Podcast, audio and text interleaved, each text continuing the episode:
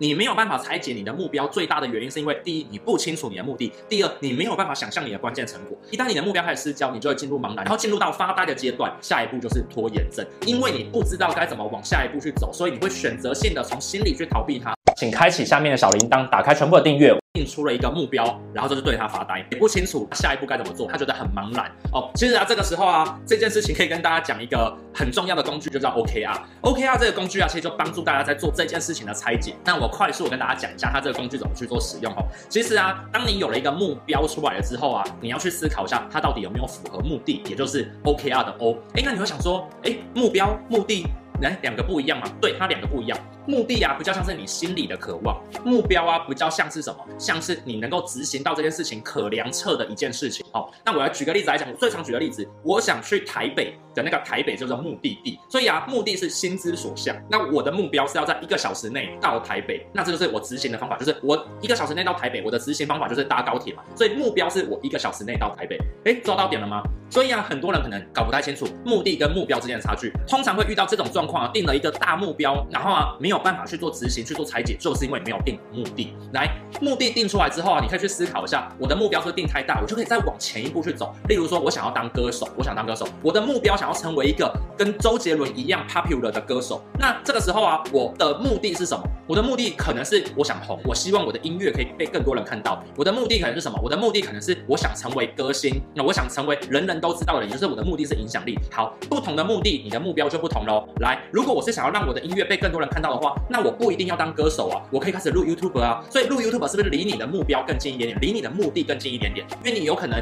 你在放你的歌到 YouTube 上面的时候啊，就会更多人看到，你就间接的就会有更多人看到你的音乐作品，然后渐渐的你就会变成什么？一个跟周杰伦类。类似的一个歌手出来，这个才是真正目的跟目标的使用方法。所以啊，如果你定了一个目标，你发现到你没办法拆解，我还是要跟你讲一件事情，就是它背后的目的你没有搞懂。好，去回想一下，你定了这个目标的过程当中，你真正心里渴望的东西是什么？那就是目的。好，那 OKR 里面的 O 我已经讲解完，就是目的啊。那 KR 是什么呢？来，目的啊，是我能够去前往的那个地方，我的心之所向。KR 这个关键成果，就是我想象出来的东西。好，那这时候拉出来，什么叫想象出来的东西呢？来，我一样用刚刚地图的例子。来跟大家分享哦，我今天我的目的想去台北，然后呢，我的 KR 我的关键成果是什么呢？我希望我帅帅的，然后啊，我不用流汗的，然后我在一个小时内啊到台北。这个时候啊，我到台北的时候，我希望我是一个清爽，然后帅帅的一个状况。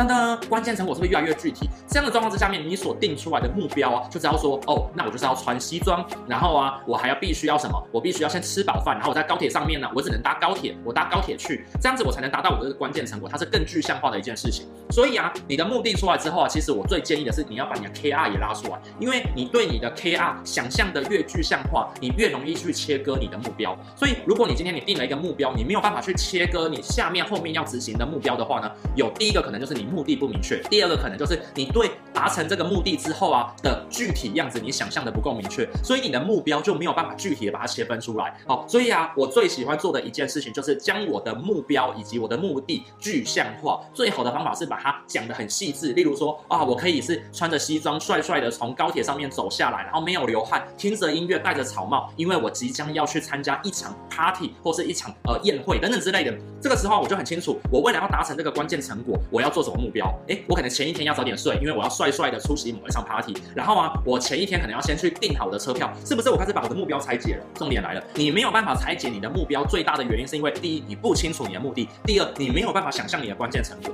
所以啊，当你没有办法做到 OKR。这三呃这两件事情的时候啊，你的目标就会开始失焦。一旦你的目标开始失焦，你就会进入茫然，你就会只看着你的目标，然后进入到发呆的阶段，然后不知所以然。下一步就是什么？下一步就是拖延症，因为你不知道该怎么往下一步去走，所以你会选择性的从心里去逃避它，然后就把你的计划、把你的目标放在抽屉里面，进而呢，隔了一年之后再拉出来说啊，我去年没达成，然后我今年又要再做一次一模一样的事情。好，那这件事情呢，它发生在生活当中是很多的。可是你要去想一下，你的事业上面，你有没有也遇到类似的事情？如果你是一名创业者，或者是你是一个很努力在在事业上面有事业心的人，有没有可能是你的目标也搞错了呢？你没有搞清楚你背后的目的，然后呢，不清楚你之后的关键成果，你就没有办法把你的目标拉得很清晰。以我自己为例，我自己啊，在创业之初的时候，我给我自己一个关键成果很简单，就是我希望呢，我以后可以在一个办公室上面啊，最好是很高楼的办公室，看着一个落地窗，然后啊，看着落地窗说我是帅。帅的看着落地窗哦，这那下面的都市可能是任何一个国际大都市都可以。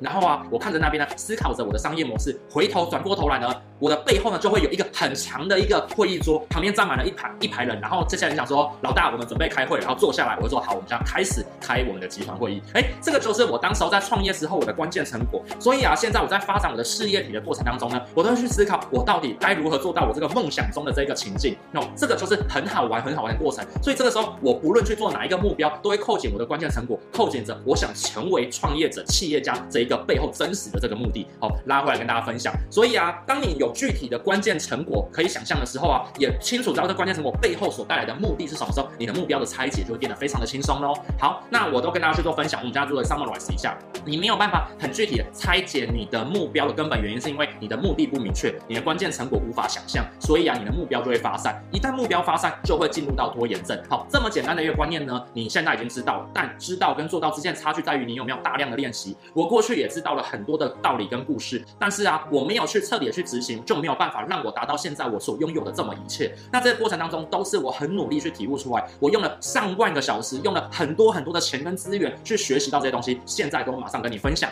OK，好，所以啊，今天呢。我要让你更加清楚知道一件事情，就是你必须去执行，执行你在我身上所学到的任何的一切，你才能得到你自己所想要有的成就跟目的跟目标哦。好，那这是马克凡生活 CEO 的频道，那我频道都在讲自我成长、职业、创业还有行销相关的东西，来帮助大家去理解到你自己的目标。OK，那如果你认为我讲内容不错的话，帮我一个忙，帮我点击下面的小铃铛。那如果你喜欢我讲的内容，你也觉得对自己或对朋友有帮助，就直接把它分享出去，让更多人可以看见，让更多人可以变更好。为什么要让更多可以变更好？是因为你身旁的人呢越优秀，你不知不觉也会被影响到这个优秀，那你就可以前往你的目的跟目标过程当中就可以更加顺遂哦。好，我是 Mark Van，我们下个礼拜见，拜拜。